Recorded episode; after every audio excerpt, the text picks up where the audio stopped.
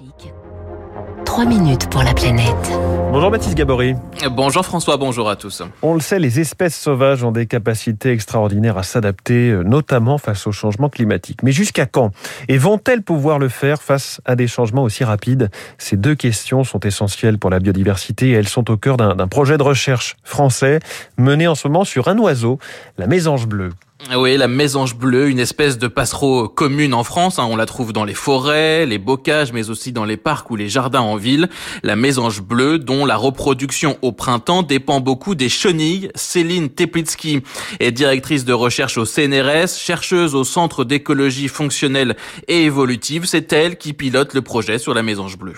La date de reproduction, c'est vraiment un paramètre qui est important dans le cycle de vie de la mésange, puisque les mésanges, elles nourrissent leurs euh, juvéniles avec, euh, avec des chenilles, à peu près 1800 chenilles pour euh, un seul poussin pendant son développement. Donc un poussin, ça met à peu près trois semaines à se développer, donc entre l'éclosion et l'envol. Un enjeu important pour les parents, c'est de bien synchroniser le moment où les poussins vont avoir besoin de nourriture avec le pic d'abondance des chenilles.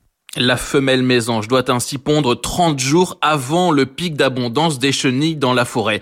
Le problème, c'est qu'avec le changement climatique, les printemps sont de plus en plus précoces. Les chenilles se développent plus tôt. Les mésanges ont donc dû s'adapter. Sur certaines populations suivies depuis les années 70, les chercheurs ont remarqué que les mésanges se reproduisent aujourd'hui une dizaine de jours plus tôt. C'est ce que l'on appelle la plasticité phénotypique, la capacité d'adaptation d'une espèce ce mécanisme de plasticité, il existe déjà parce qu'il y a toujours eu des fluctuations environnementales. Pour l'instant, la plasticité, elle semble être toujours adaptative, mais on est encore dans des gammes de variations qui ont pu être expérimentées de façon historique. Et la question, c'est qu'est-ce qui va se passer quand on sort de ces gammes de variations historiques? En fait, c'est de comprendre est-ce que la plasticité peut rester adaptative sur le long terme avec un environnement qui change? Est-ce que la plasticité, elle peut évoluer?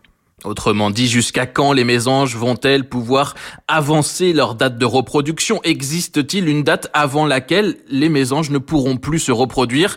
Les limites de cette plasticité sont-elles déjà détectables aujourd'hui? Céline Teplitsky et ses collègues vont suivre cinq populations de mésanges. Il y a trois populations qui sont suivies en Corse, dont une population qui a commencé à être suivie en 1976, plus une population euh, à côté de Montpellier. Donc il y a ces quatre populations-là en forêt. Et après, il y a un autre suivi qui a été lancé en ville, qui doit avoir une dizaine d'années à peu près. Et c'est plus sur les maisons charbonnières, mais donc on peut faire des comparaisons entre euh, population urbaine et population en forêt.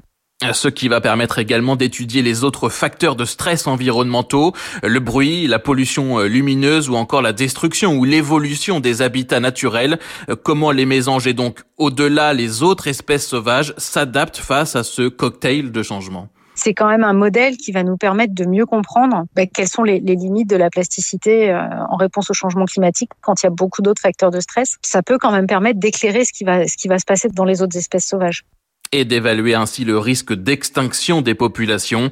Le projet sur les mésanges bleus doit durer au minimum 4 ans. Merci. Les mésanges bleus dans 3 minutes pour la planète, c'est à retrouver en podcast sur radioclassique.fr.